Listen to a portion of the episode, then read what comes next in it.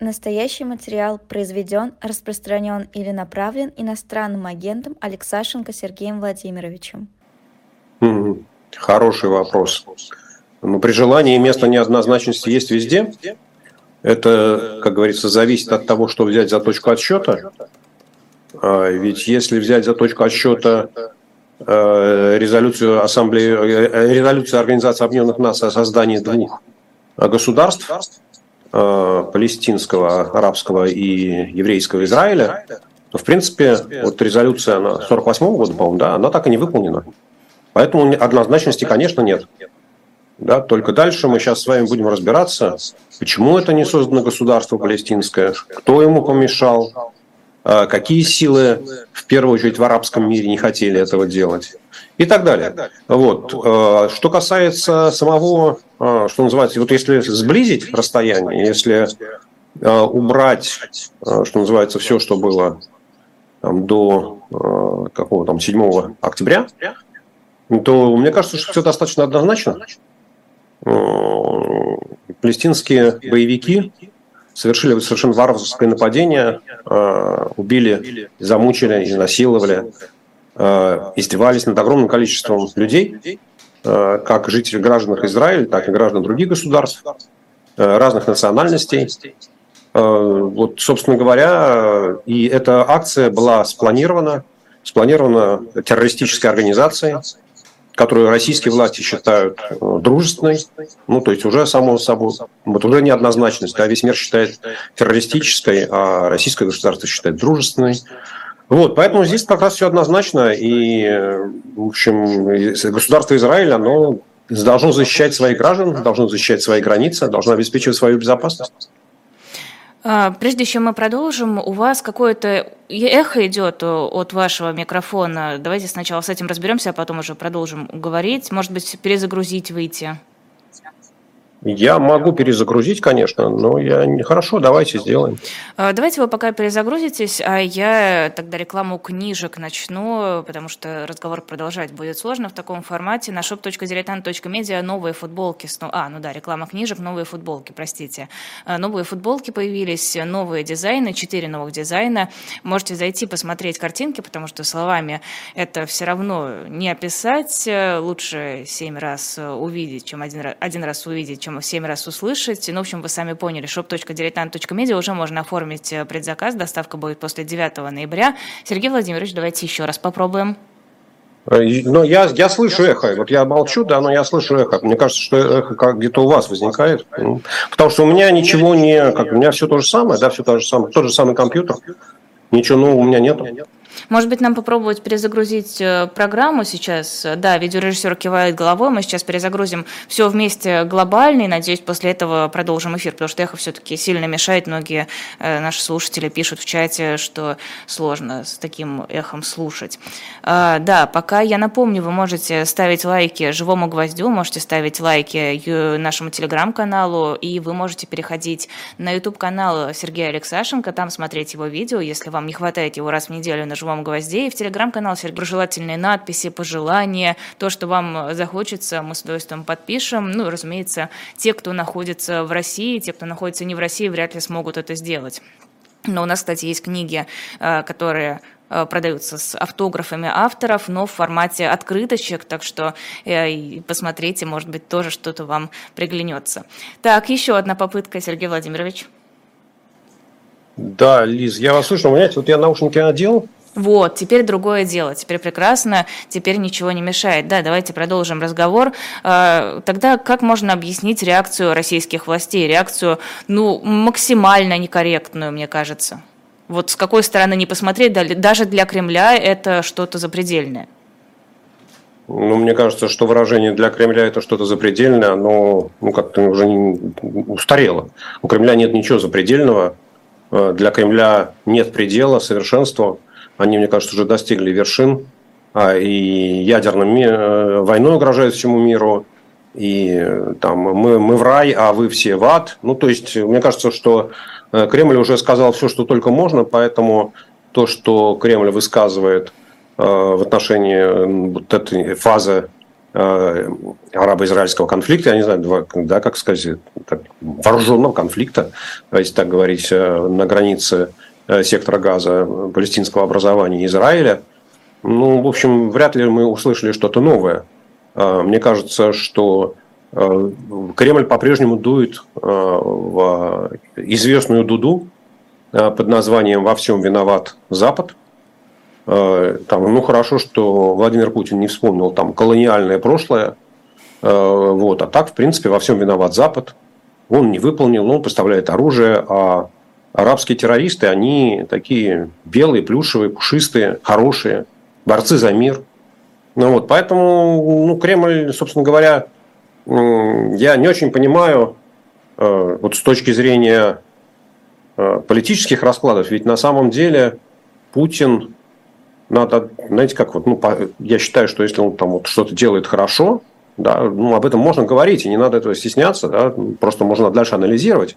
Ведь там за последние, ну, не знаю, там 10 лет, вот с начала сирийского конфликта, а, Путин сумел выстроить хорошие отношения со всеми странами этого региона. То есть у, России э, вот, были хорошие отношения с Израилем, с арабскими странами, и с палестинцами, и с Саудовской Аравией, и с Бахрейном, и с Катаром, и с Кувейтом, ну, и, с, и с Йеменом, и с Египтом, со всеми. Да? То есть, вот, в принципе, это такая уникальная позиция, и можно было бы сказать, что это такой большой успех российской дипломатии. А, вот. Но сейчас, и на самом деле, это, ну, я, сказал, я бы сказал так, да, что Кремль за полтора года а, агрессии в Украине получил э, свои дивиденды с такой мирной политики, потому что Израиль жестко стоит на позиции не только неприсоединения к санкциям, но и практически отказа в какой-либо военной помощи э, Украине, э, отказывается гуманитарной помощи, там украинские э, военные не могут лечиться в Израиле. Вот. Гуманитарная помощь Израиля не, не очень велика. Вот. Поэтому, казалось бы, вот, ну, займи какую-нибудь такую нейтральную позицию, и лучше, чем больше ты будешь молчать, тем лучше, легче тебе будет сохранить вот те достижения, которые у тебя есть. Но промолчать, э, видимо, это не, э, не в привычках Кремля, тем более, что Вашингтон, Белый дом, заявил о том, что он будет поставлять Израилю вооружение э, и будет поддерживать Израиль и финансово, и военно. Ну и, в общем, видимо, это явилось вот той каплей, не знаю, которая переполнена как чашу терпения Кремля. И они сказали, да хрен этим с Израилем, вот, хрен ли нам Мневники, едем в Тель-Авив. А здесь наоборот, хрен ли нам Тель-Авив, поехали в Мневники. Э, вот. И я думаю, что э, по окончании э, вот этого конфликта, вооруженного конфликта на границах Израиля, я думаю, что израильские политики, они еще ну, могут переосмыслить свои отношения с Россией, и там, опять это не случится завтра, но точно совершенно вряд ли Кремль может рассчитывать на то, что это забудут. Да, там вот все, что касается там, военных милитаризированных бредней, российского политического руководства. Все, что касается альтернатив, альтернативной человеческой истории, всемирной истории в исполнении Владимира Путина, на это уже никто внимания не обращает. А то, что Россия в открытую э, поддерживает террористов, ну, я думаю, что это Израиль не простит. Может ли это быть связано с отношениями России и Ирана? Может быть, э, отношения с Ираном настолько важны, что сейчас Россия пытается всячески встать на сторону палестинцев? Я не думаю, что отношения с Ираном, ну, отношения с Ираном России важны. Просто здесь встать на сторону палестинцев, ну да, наверное, можно, э, только не очень понятно, э, какие бенефиты э, Кремль может получить, ну, кроме того, что он в очередной раз выступит таким глашатаем или там сильным элементом глобального юга. То есть окончательно захочет там Россию столкнуть э, из э, череды, из группы цивилизованных стран и столкнуть вот такие страны с крайне низким уровнем развития. Кстати, я сейчас немножко, извините, отвлекусь. Сегодня же была какая-то там очередная энергетическая конференция, где на панельной сессии, на главной сессии выступал Путин и премьер-министр Ира, Ирака. И мне очень понравилось, что Путин все свое выступление построил вокруг того, что нефти и газа у нас много, очень много, очень-очень много, очень-очень-очень-очень много, а еще у нас есть уголь. Ну и там есть еще Росатом. Вот. А премьер-министр Ирака начал с того, что, несмотря на то, что у нас много нефти и газа, мы ответственные политики, и мы занимаемся выполнением своих обязательств по снижению выбросов, мы развиваем альтернативную энергетику. У нас уже солнечная генерация дает треть электроэнергии, вырабатываемой в стране. Ну, то есть, вот это даже глобальный юг, да, к которому Путин хочет себя причислить, он, в общем, уже занимает какую-то другую позицию по очень многим актуальным вопросам современности. Да, поэтому ну, поддерживать террористов – это занятие неблагодарное. То есть в мутной воде, конечно, Кремль попытается что-то поймать, но я думаю, что это опять непонятно, какие выигрыши он захочет получить. А, Путин сказал, что во всем виноваты Соединенные Штаты Америки. Если действительно посмотреть на эту ситуацию, какая роль и в этом конфликте, и в принципе э, в ситуации между Хамасом и Израилем играют Соединенные Штаты? Лиз, Владимир Путин ошибся. Это все придумал Черчилль в 18 году. Вообще говоря, все пошло от Великобритании, которая имела мандат от Лиги наций на управление этой территорией и которая не смогла обеспечить э, вот такой свободный, спокойный переход и создание двух независимых государств. Да, поэтому вот уж если кого-то обвинять, так это Черчилля, в 18 году, Этли там, в 47-48 году и так далее. Ну, англосаксы, что с них взять, какая разница? Американцы, Ну американцы. да, э, там одни, одни и те же оттенки серого, я понимаю. Вот, конечно, во всем виноваты Соединенные Штаты. Ну, у Путина же, а, ну, а кого обвинять? Ну, конечно, во всем виноваты Соединенные Штаты, и э, Путин, ну, как сказать, он, мы же даже не очень хорошо понимаем, что он знает, чего он не знает. Да, то есть, вот, э, грубо говоря, Э, Путин ни разу не высказался на тему, например, э, э, как это, Абрахам Аккорд, да, вот последнее соглашение Израиля с арабскими странами, с пятью странами о восстановлении дипломатических отношений это, и, соответственно, о восстановлении авиационного сообщения Саудовской Аравией. Да, это на самом деле ну, практически подвело вот этот регион к тому, что все страны Персидского залива, вот осталась практически Саудовская Аравия последняя, будут иметь дипломатические отношения между собой. Да, и вот то состояние там, с 1948 года, когда арабы, арабские страны э, говорили о том, что э, еврейского государства здесь быть не должно, не может, и мы его уничтожим, ну, в общем, как-то вот похоже, похоже, что все страны, да, они государства, они поняли, что э, худой мир, он лучше доброй ссоры. Вот Путин про это вообще ни разу не говорил. Да, и не то, что Соединенные Штаты Америки сыграли ключевую роль в вот такой нормализации отношений между разными странами, и что соглашение между Израилем, будущее соглашение между Израилем и Саудовской Аравией будет трехсторонним, там третьим участником будут Соединенные Штаты Америки, да, с которыми Саудовская Аравия заключит э, договор о, совместной ну, об обороне, получит, грубо говоря, зонтик для защиты, э, не знаю, от Ирана, от Израиля, военный. Да? То есть вот про это Путин ни разу не говорил, поэтому у меня ощущение, что он этого просто не знает. Да? Ну, а то, что а, Соединенные Штаты являются э, крупнейшей, ну, э, как сказать, поддержка со стороны США является крупнейшей э, для Израиля и очень важной для Израиля и в военном, и в экономическом смысле слова. И то, что израильские компании, технологические компании могут спокойно привлекать деньги на американском финансовом рынке – и продавать э, туда свои технологии, покупать себе американские технологии. Вот, конечно, конечно, Соединенные Штаты, они выстраивают очень хорошие, давно теплые, ну, теплые, неправильно сказать, да, очень прочные отношения с Израилем, считая это государство оплотом э, демократии в этом очень-очень-очень нестабильном регионе.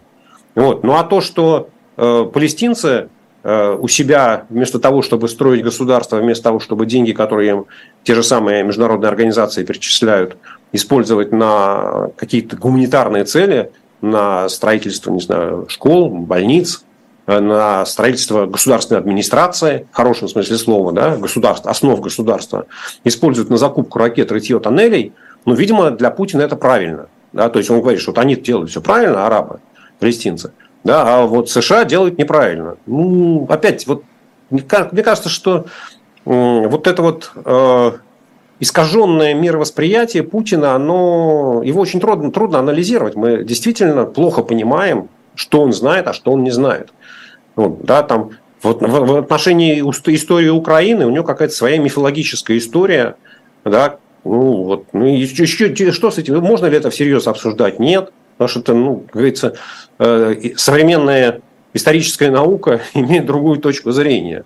Поэтому, ну, виновата наука, да, виноват, потому что все они ученые, да, вот поэтому они виноваты, неправильную историю написали. А Путин с Мединским написали правильную историю, поэтому давайте, дети, изучать ее. Вот, поэтому мне кажется, что вот, э, виноват англосаксы, ну, конечно, а кого же винить? Ну, не японцев же с корейцами, правда? Какие будут последствия, какие могут быть последствия у этой новой эскалации конфликта?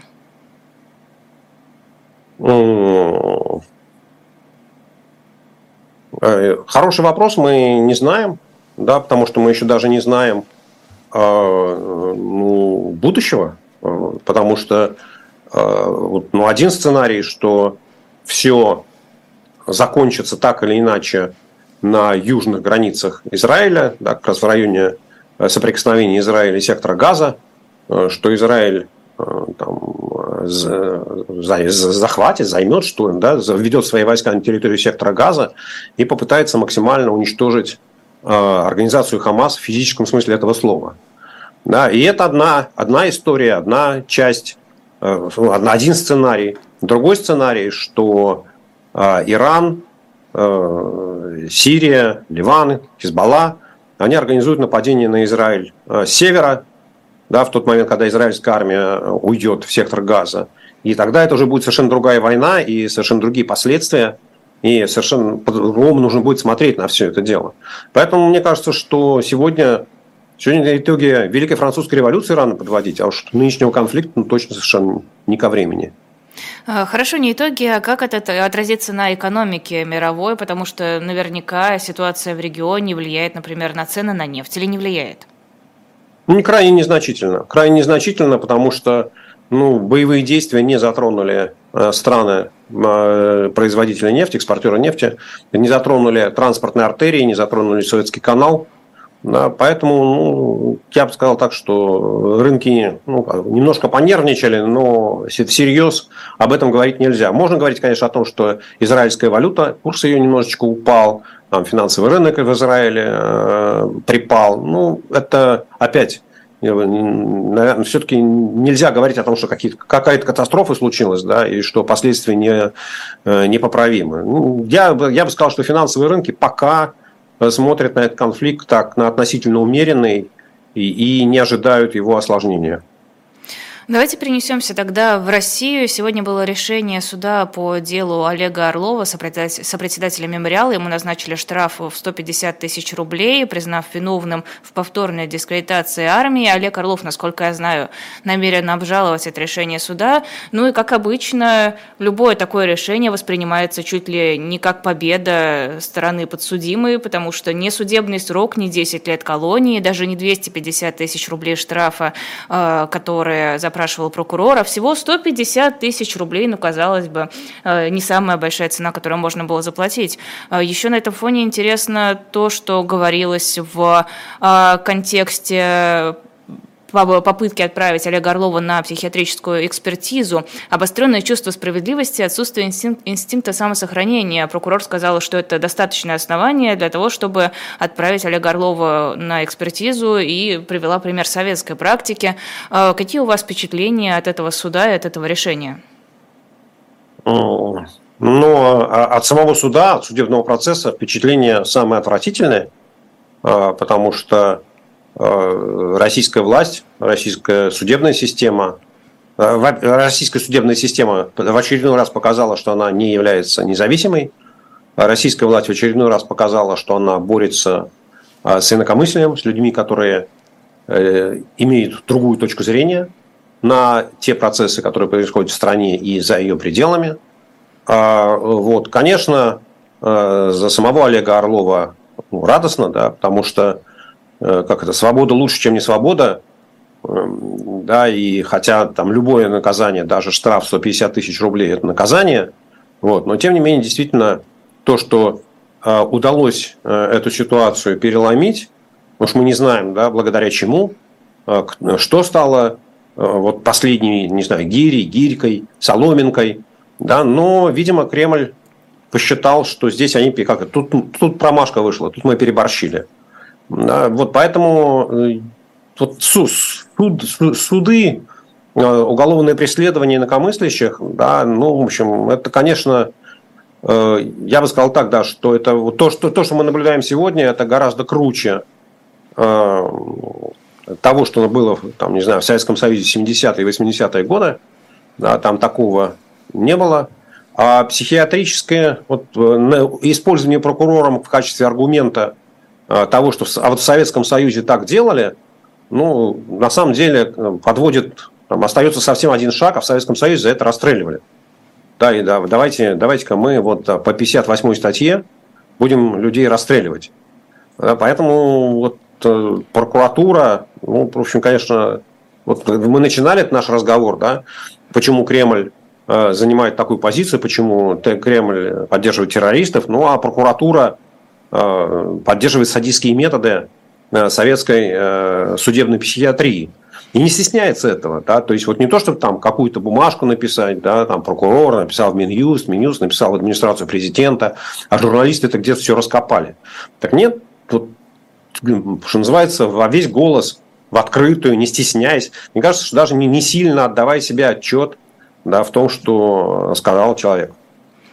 Нет, ну ладно, просто не стесняются вот этой апелляции к советской практике, но сама формулировка «обостренное чувство справедливости», «отсутствие инстинкта самосохранения» – этого достаточно, чтобы усомниться в адекватности человека?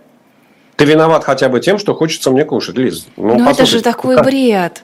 Э, почему бред-то? Как говорил ну, же... товарищ Сталин, был бы человек, а статья найдется. Вот, Обостренное поэтому... чувство справедливости. Почему плохо-то? Ну, потому что плохо. Потому что справедливость – это не то, что вам, смертным, э, дано, как говорится, решать, что справедливо, а что несправедливо. Ну, подождите, Ваша я думала, что Россия воюет в Украине, потому что обостренное чувство справедливости. Вот обижали людей в Донецке, нам нужна справедливость. Это вы так думали, Лиза. Значит, вы, на, вас, на вас э, пропаганда, кремлевская пропаганда и все тезисы, которые Владимир Путин э, озвучивал, они, она оказала свое воздействие, и вы оказались ей подвластны. То есть вы поверили в то, что Россия действительно хочет восстановить справедливость. Хотя в чем справедливость, непонятно. Да, вообще-то говоря, о справедливости, я насколько помню, Путин ничего не говорил. Он говорил там о защите э, русскоязычного населения, да, борьбе с нацизмом, Э, не знаю, там, с кем-то еще о борьбе. Вот, да, но когда он выступает перед другой аудиторией, то он говорит, что мы вообще говоря, защищаемся. Мы ни на кого не нападали, войну не мы начинали, и что мы просто защищаемся, но на дальних рубежах. Э, вот, и от того, что на нас напали Соединенные Штаты, опять-таки те же самые англосаксы. Поэтому вот когда вы говорите, что война в Украине – это война за справедливость, ну, вот, значит, кремлевская пропаганда очень хорошо работает. Нет, ну, подождите, это же действительно тезис кремлевской пропаганды. Это русский генетический код, чувство справедливости в том числе, защита слабого, защита угнетенного, защита жителей Донецка. А подождите, защита русскоязычного населения и, защ... и чувство справедливости – это совершенно разные вещи, тем более обостренные. Да, вот э, вы, пожалуйста, не перебарщивайте. Не вам. А еще раз, Лиз, это же вот опять я, вы постарайтесь услышать, что я говорю, да, что решать, что справедливо, а что несправедливо, не вам, смертным, не ваше это собачье дело. Не вы, не вы решаете, что справедливо, а что несправедливо. И не, и не думайте этим заниматься. И держитесь от этого подальше. Потому что справедливо или несправедливо, вы там уже ввязываетесь в политическую деятельность. А политическая деятельность в России, она запрещена законом. Только тем людям, кто получает лицензию, да, тем можно заниматься политической деятельностью. А вы все остальные этим заниматься не имеете права. Вот, поэтому мне кажется, что все очень четко и понятно, да, что ну, так, же, как, так же, как э, председатель Госдумы Володин сказал, что а, а, а вас всех мы отправим в Магадан. Ну, вот чем э, российский регион не понравился, да, Магадан как э, там областной центр, региональный центр, вот, и причем он на себя берет функции одновременно и следствия, прокурора, и суда, и уже там статью, видимо, в Уголовном кодексе под это дело придумал, да, ну вот, вот, вот не ваше собачье дело в это влезать, да, вот мы хотим, мы в этом государстве творим, что хотим, и, соответственно, вы будете нам мешать, Значит, вот либо в Магадан, либо в психушку. Поэтому выбирайте себе, вот у вас вариант. Да? Молчать, психушка или Магадан. Кстати, а что самое занятное, Магадан обиделся не на Володина, не на то, что он э, Магадан назвал местом ссылки, а наоборот Магадан сказал, не-не-не, нам всякие негодяи подлецы не нужны, к Володину претензий нет, а вот всякие такие изменники Родине, им, там, им, тут, им тут не рады. Ну, а как же, они же не могут на Володина обидеться. Ну, это же, это же большой начальник. Сейчас тем более идет утверждение бюджета в Государственной Думе. Глядишь, там коэффициент для Магаданской области поменяют. На содержание недружественных релакантов? Конечно, конечно. На психушке увеличат, а на региональный парламент уменьшат. Ну, на этом все закончится. Не, ну, знаете, как они, конечно, в общем, люди храбрые и смелые, но до определенного предела. А, кстати, как вам идея с недружественными релакантами? Эту идею депутат Хамзаев предложил на законодательном уровне ввести. Ну а что, нормально? Я считаю, что нужно, как чем можно, чем... Вот я вообще считаю, что вот все эти идиотические статьи, идиотические идеи нужно поддерживать. Вот, потому что чем больше они их примут, тем более смешными они будут становиться. Да? Потому что, ну, что кажется, что страшно. Потому что вот если посмотреть э, как говорится, невооруженным взглядом на те статьи Российского уголовного кодекса, которые сегодня существуют, и на ту судебную практику, которая существует, э, то очень хорошо понятно, что вот в тюрьму от 6 до 10 можно посадить любого человека, который э, там, ну, хотя бы там, один раз в неделю слушает каналы, там, ну, там, не знаю, с каких там 150 политических обозревателей, журналистов, которые работают, живут за границей. Да, вот все, они все находятся под влиянием. Ну и все, вот этого, этого достаточно, чтобы всех засудить. Поэтому э, угрожать тем, что те, кто уехали за границу, что их будут в Магадан ссылать, ну, я, конечно, понимаю, Бастрыкин, он человек смелый, он уголовные дела возбуждает смело против тех людей, кто находится за границей, особенно против иностранцев. Но просто руки у российского правосудия длинные, и я так понимаю, что выдачи э, российских э, политических деятелей в Россию ну, никогда не было и не будет.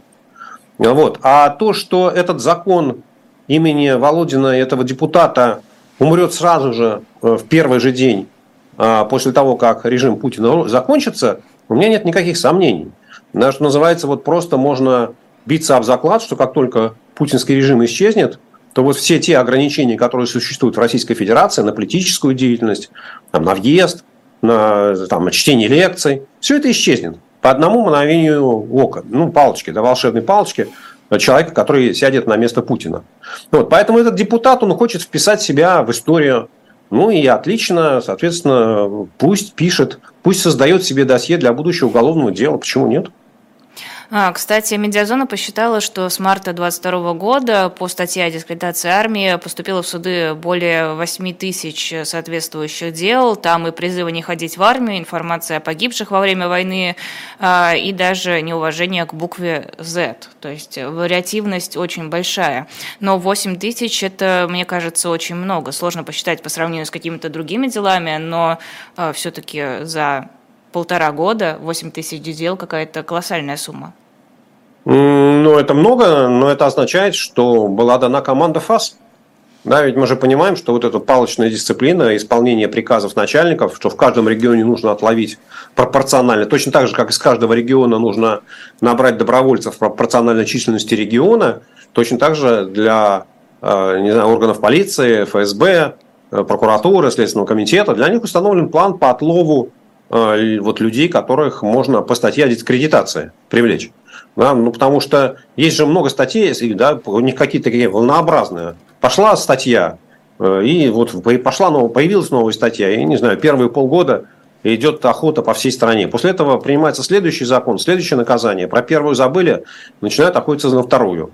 Ну, собственно говоря, поскольку, война продолжается, и поскольку, она для Путина э, в полном смысле слова является судьбоносной, да, он себя настолько прочно связал с этой войной, что он остановиться уже не может, а, и, соответственно, команды стоп, и никакая другая тема не, не последует, и никакая другая тема, э, никакое другое наказание вот по каким-то, за какие-то любые другие придуманные прегрешения, они не могут отбросить назад вот все, что связано с дискредитацией армии.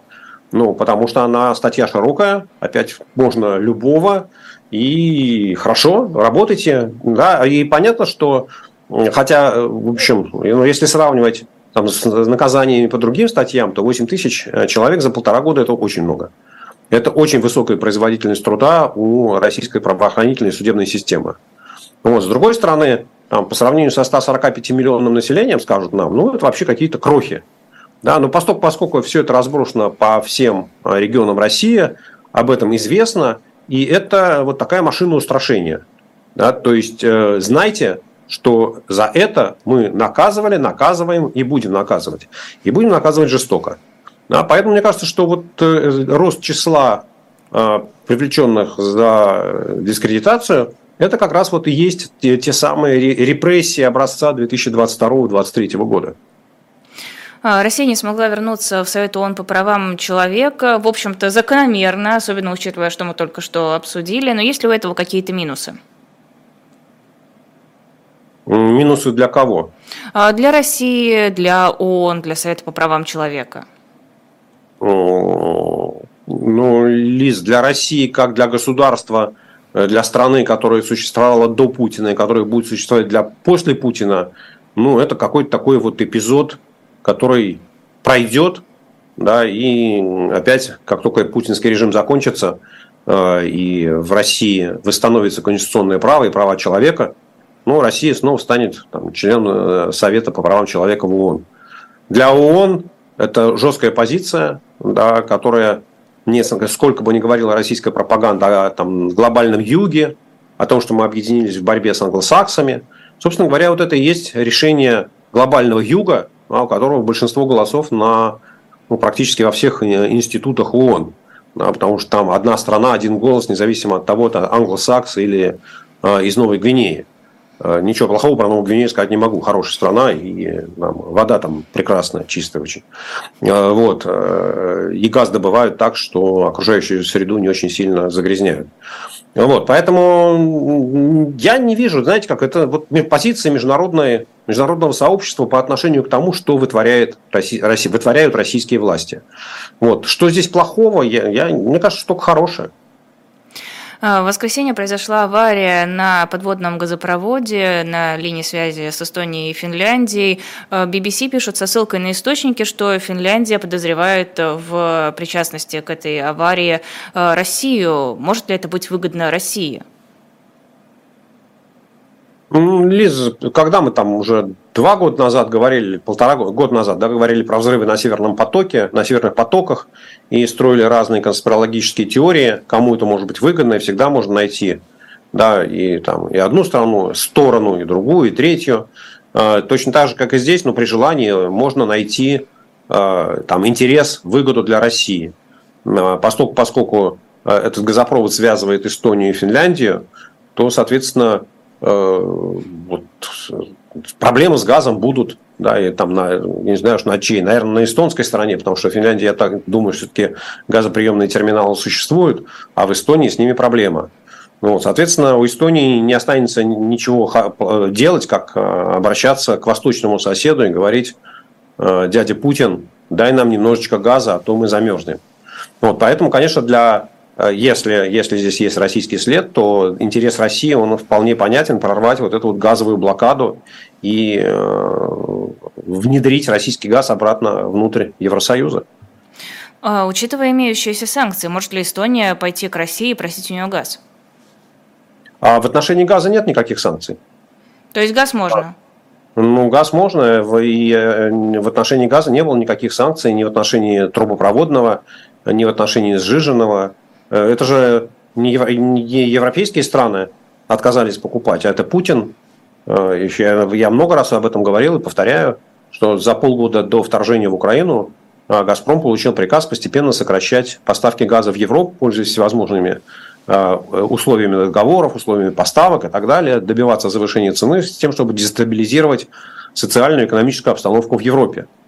Вот. Но закончилось все дело тем, что э, вот, соответственно, э, под, под санкции попал э, газопровод, проходящий через территорию Польши, но его объем не очень велик, если я помню правильно, там, по-моему, 15 миллиардов кубометров, не больше. А самое главное, что его уже и до войны не сильно использовали. Вот, там весь газ, который шел, он шел э, до Беларуси, а в Европу, в Польшу.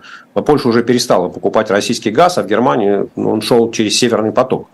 Да, после этого сократился поста, э, одна из ниток э, украинского газопровода, после этого взрывы на северных потоках. Ну и, собственно говоря, вот на этом э, история, начатая Леонидом Ильичем Брежневым, да, в известной сделке «Газ-труба», она и закончилась. Да, Брежнев начал, Путин закончил. Да, вот такой вот, не знаю, 50-летний проект, да, который принес много хорошего и России, а, и, самое главное, Германии. Э, вот. Ну, вот всему хорошему приходит конец, поэтому сегодня поставки российского газа, они такие маргинальные, очень небольшие объемы идут э, через Украину в юго-восточную Европу. Да, это Венгрия, Словакия, Э, Болгария, Румыния, или через Турцию, опять-таки, на Балканский полуостров, Греция и там Австрия, Италия.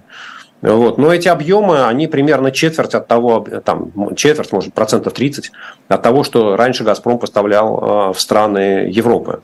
Вот. Поэтому и никакого, даже, даже, даже если вот наша конспирологическая с вами теория окажется верной, и Эстония вдруг запросит российского газа, то эти объемы будут абсолютно незначительные, ну не знаю, там в пределах 2% от старых поставок «Газпрома» в Европу, вряд ли больше. Но это получается теория исключающая, ну вернее, то, та картина, которую вы озвучили, исключает эту же теорию, потому что зачем России повреждать трубопровод, если ну, не нужно ей продавать газ Эстонии, она сама сократила поставки газа? А, Лиз, это неправильная точка зрения, потому что ведь концепция, она же была другая. Ведь Путин же хотел как, как лучше, а получилось как всегда. Он же хотел, чтобы Европа замерзла, да, чтобы Европа попросила у Путина прощения и подписала какие-нибудь там кабальные условия поставки российского газа. Вот. А оказалось, что Европа отказалась. После того, как увидела, что Путин использует газ как э, экономическое оружие в такой гибридной войне, э, и было решение просто отказаться от закупок российского газа. А, и «Газпрому» ну, куда-то газ надо продавать. Ведь вот если когда у вас падает там, три четверти, там, 60-70% вашего экспорта в Европу, и у вас снижается добыча газа на 20%, то вы рады там, любому не знаю, там, куб, миллиарду кубометров газа, который можно хоть куда-то пристроить. Вот поэтому, ну, знаете, с овцы хоть шерсти клок, ну, хоть что-то там, ну, «Газпром» сможет продать. Поэтому здесь уже не до жиру быть бы живым. Не дожирую. Что у нас с курсом доллара? Он тут на днях как-то скакнул, вышел за эту отметку сотни, которая вроде как э, должна была быть пороговой. Ну, так он, я так понимаю, еще, я сегодня не смотрел, да, но мне кажется, с утра он как-то и был так на отметке, там чуть выше 100. Ну, вот сейчас э, Яндекс пишет по курсу ЦБ 99,98. Ну, мне кажется, что, э, вот, ну, собственно говоря, мы же с вами говорили когда-то, да, что в конце концов там 100 рублей, 90 рублей, 107 рублей, 106 рублей 39 копеек, это все какие-то такие относительно условные величины. И мне кажется, что вот э, тактика э, там 100 плюс, 100 минус, да, то есть один день там 100 рублей 50 копеек, другой день 99 рублей 50 копеек, и вот ходить вокруг 100, то есть просто сбить вот этот вот пафос, да, э, то есть ведь вот когда там первый раз в августе пробило 100 рублей, ну, об этом говорили, что называется, все, и уже там прогнозы, и 150, и 200, и 250. А сейчас, когда э, доллар уже там неделю 100 рублей то в одну сторону проходит, то в другую сторону проходит. Ну, уже как даже неинтересно на тему говорить. Ну, в очередной раз пробил 100 рублей. А в какую сторону пробил? Хоть вверх или вниз? Ну, вот оказывается, что сегодня пробил вниз. Ну, рубль окреп, но не сильно. Вот. Ну, поэтому мне кажется, что вот задача как раз а, ну, людей там, из Центрального банка, из Минфина состоит в том, чтобы вот снять вообще какую-то ну, и снять интерес к этой теме. Да, ну, хорошо, ну, 100, ну, подумаешь, ну, ничего страшного, да. То есть и при 100 можно жить. Ну вот я увидела у вас в телеграм-канале пост, что есть две версии. С одной стороны, Набиулина устала напрягаться и решила расслабиться, а вторая – это подарок вождю на день рождения. Объясните. Вот вы говорите, ну, что об этом незачем говорить. Ну вы же зачем-то написали пост в телеграм-канале. Лиз, ну я же иногда имею право пошутить или поерничать, правда? Ну неужели все, что а, я говорю... извини, я все всерьез воспринимаю. Вы серьезный аналитик, экономист. Какая, какая вы доверчивая Конечно. девушка, вам тяжело жить. Ну, извините меня, авторитет передо мной сидит вот там по ту сторону камеры. Нет, я, я же не, не здесь говорю, я же в Телеграме пишу, правда? Это что, другой человек, как у Белковского, искусственный а, интеллект откуда, Сергея откуда Алексашенко? Вы знаете, откуда вы знаете, кто там пишет? Все, я больше может, не буду рекламировать может, ваш телеграм-канал в эфире. Больше никому не буду советовать его читать, потому что какая-то мутная там история, какая-то опасная ситуация. Ну или так. А, российская компания S7 сократит количество рейсов на 10-15% из-за проблем с ремонтами самолетов. Я так понимаю, это далеко не последнее сокращение у различных авиакомпаний, потому что самолеты стареют, самолеты ломаются, чинить самолеты получается далеко не всегда. Есть ли возможность как-то компенсировать отсутствие самолетов и отсутствие запчастей? Происходит ли у нас что-то на рынке такое, что ну, в будущем может улучшить ситуацию? Ну, в этой, в этой части вообще ничего не происходит, ничего хорошего не происходит. Все сохраняется режим а, полный, полный, э, как, полных санкций, полного запрета. А, в данном случае э, S7 столкнулась с тем, что они не могут отремонтировать двигатели. Э, двигатели там, Pratt Whitney, по-моему, у них стоят на этих аэробусах. Вот, а этих двигателей не очень много. То есть, в принципе, в основном эти аэробусы выпускаются с французскими двигателями э, CFM. А, вот, и, к, и к ним, что называется, рынок запчастей большой. А для вот, двигателей Pratt Whitney их выпускается мало, и более жесткий контроль, и запчастей мало. И вот, ну, что называется, знаете, Аэрофлот закупил с двигателями SNECMA почему-то, а S7 почему-то, ну, это же закупки же они там, или там 5 и 7 лет назад, да, там 3 года назад. Никто, я думаю, что всерьез не, не, не, рассчитывал, не, просма, не просчитывал такие сценарии. Но, что называется, вот не повезло. Вот. Но это вот конкретно про S7, что там случилось. Но э, это, собственно говоря, и есть э, вот те последствия, о которых э, очень много говорили полтора года назад, когда эти санкции ввели.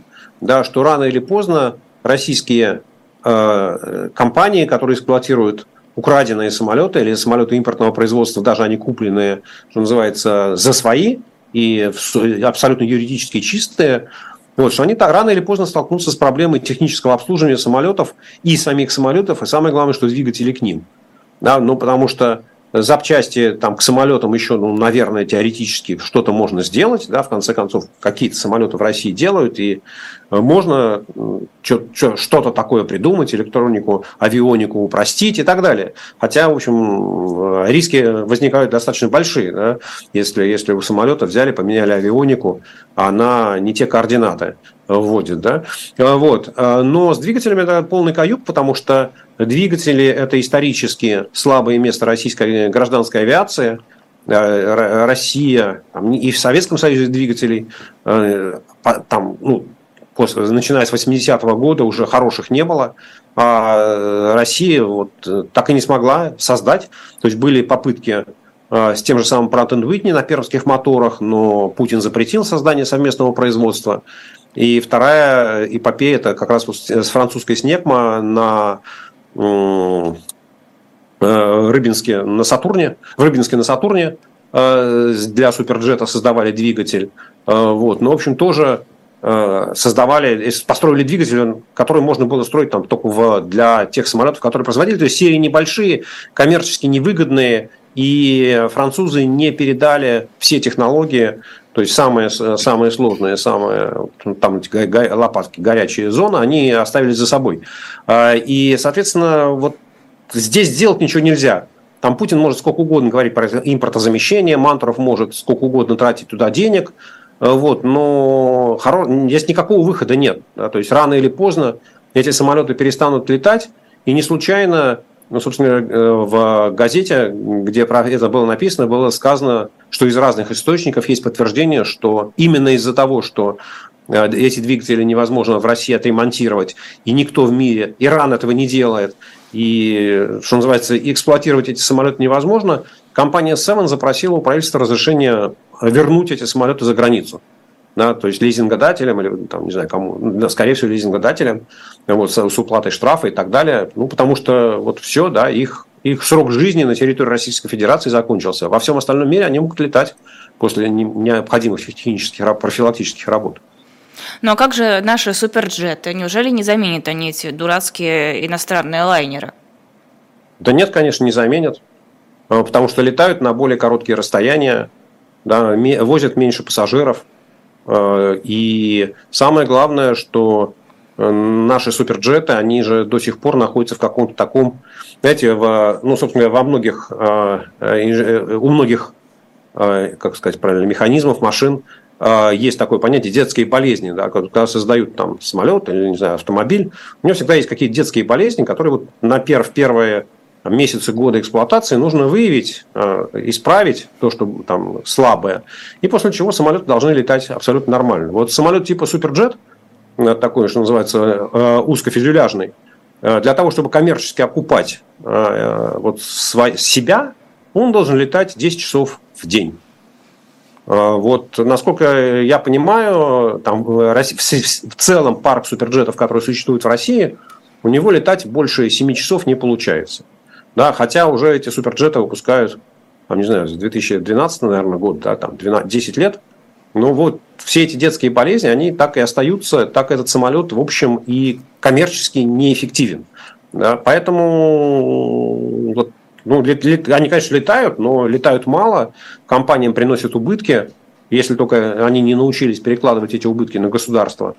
Вот. Ну а самое главное, что вот по своим характеристикам, да, что они возят мало пассажиров и летают на более короткие расстояния, не могут лететь там, не знаю, там, на 5000 километров, э, ну вот, соответственно, не, не получается у них заменить.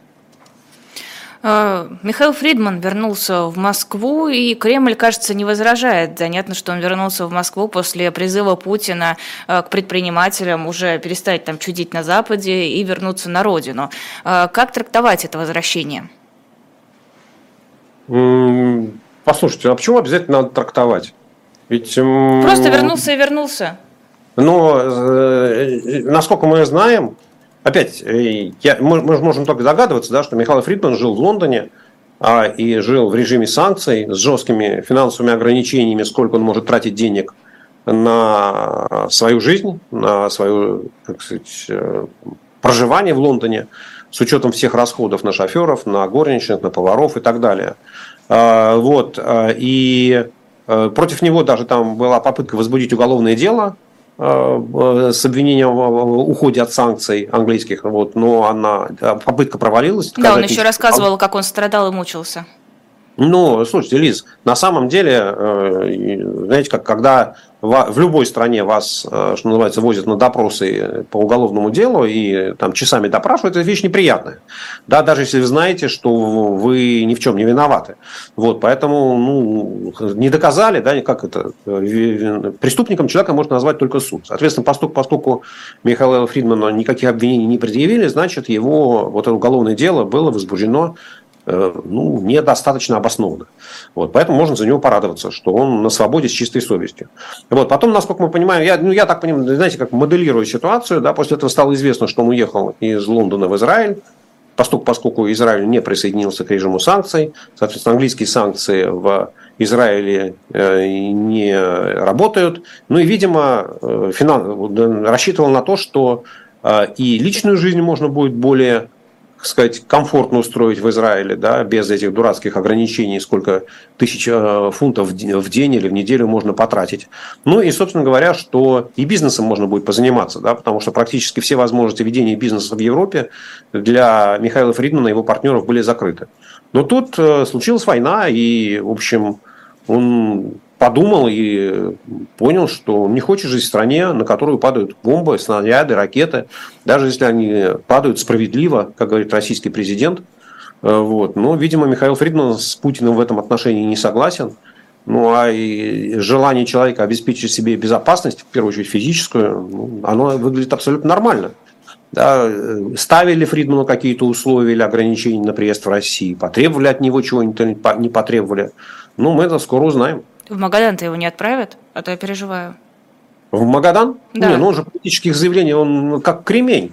Он же так и не сделал никаких политических заявлений, да, которые бы он не осудил ни агрессивную войну, ни а, политику Владимира Путина, поэтому я думаю, что его враждебным реалокантом назвать невозможно.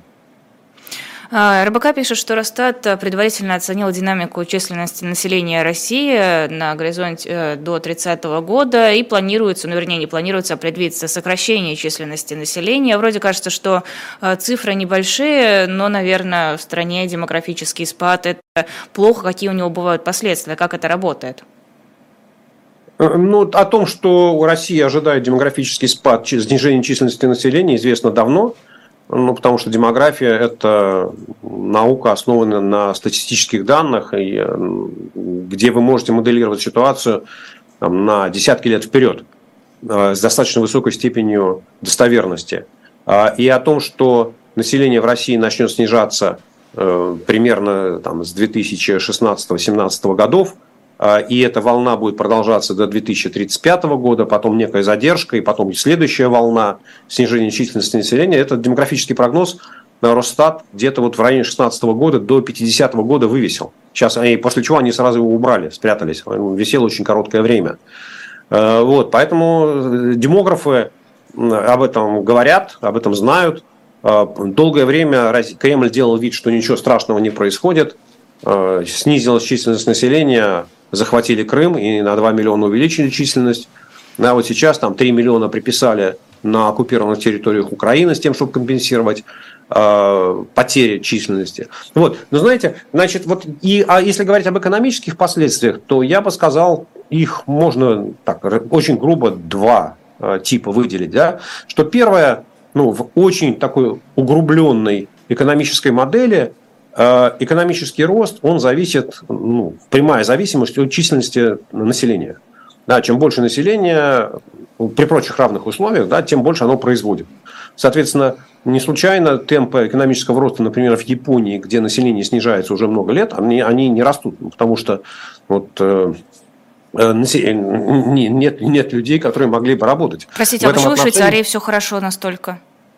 А, а, Лиз, я, да, вы слушайте, не знаю про Швейцарию, я не готов э, говорить. Я про Россию еще могу рассказать, про Японию Хорошо. могу рассказать.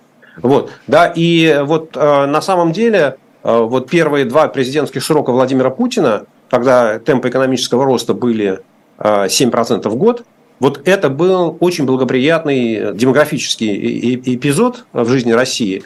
И численность трудоспособного населения в этот момент росла примерно на 1% в год. Да? Ну, то есть, это означает, что вот из тех 7% роста, 1% роста российская экономика получала за счет того, что людей работает, ну, просто работает больше людей. Да, при той же самой производительности труда, при, той же самой, э, при том же самом капитале, который экономика использует. Вот. А сейчас Россия идет в другую сторону, да, и, соответственно, снижение численности трудоспособного населения это будет ну, что называется, вычетом из экономического роста. Да, поэтому там не нужно удивляться, что вот опять, когда там, путинский режим закончится, да, и Россия восстановит нормальные отношения с цивилизованным миром, выйдет из-под санкций, но в силу того, что вот есть демографический сценарий, ну, да, который, в котором нам предстоит жить, то есть его изменить же невозможно, да, э, нет никаких способов, ну, кроме, нет, опять, тоже неправильно есть, да, можно искусственно э, стимулировать э, миграцию, да, причем миграцию людей вот, трудоспособного возраста, с тем, чтобы закрывать вот эти демографические дыры, провалы от э, Второй мировой войны. Вот. Но если этого не делать, то численность рабочей, рабочей силы в России будет снижаться, и, соответственно, экономика будет терять ну, примерно те же самые 0,7-0,8% за счет того, что численность населения снижается. Вот. А вторая составляющая, вторая составляющая, она связана с тем, что помимо того, что в целом население России снижается, э, изменяется соотношение работающего населения и неработающего, в первую очередь пенсионеров. Да, то есть количество пенсионеров, приходящих на одного работающего, оно растет и будет расти. А, и это означает, что вот все те демографические, э, пенсионные упражнения, которые российские власти проделывали, да, пенсионная реформа образца там, 2018 года, она ну, на самом деле скоро уже исчерпает свой как сказать, положительный потенциал для Министерства финансов. Да, то есть смысл же пенсионной реформы, которую сделало э, путинское правительство, он состоял в том, чтобы уменьшить дотации пенсионному фонду, который платил федеральный бюджет. И это удалось. Да, соответственно, ну вот, не знаю, там лет через пять э, это все закончится, и нагрузка на федеральный бюджет снова начнет расти.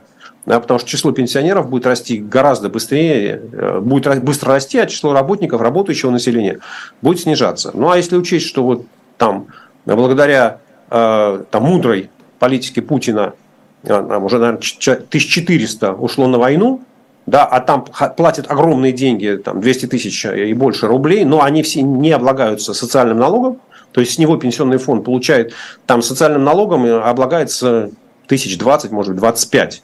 Да? Вот, соответственно, и там 300 тысяч, 700 э, тысяч уехало за границу, которые тоже не платят взносов никаких. Ну, в общем, это вот главный эффект – это э, финансовое осложнение позиции для министра финансов. Сергей Владимирович, спасибо огромное. Это был Сергей Алексашенко в программе «Цена вопроса». Подписывайтесь, ставьте лайки, и мы уступаем программе «69 минут» с Лизой Лазарсоной и Олегом Кашиным. Спасибо большое. До свидания.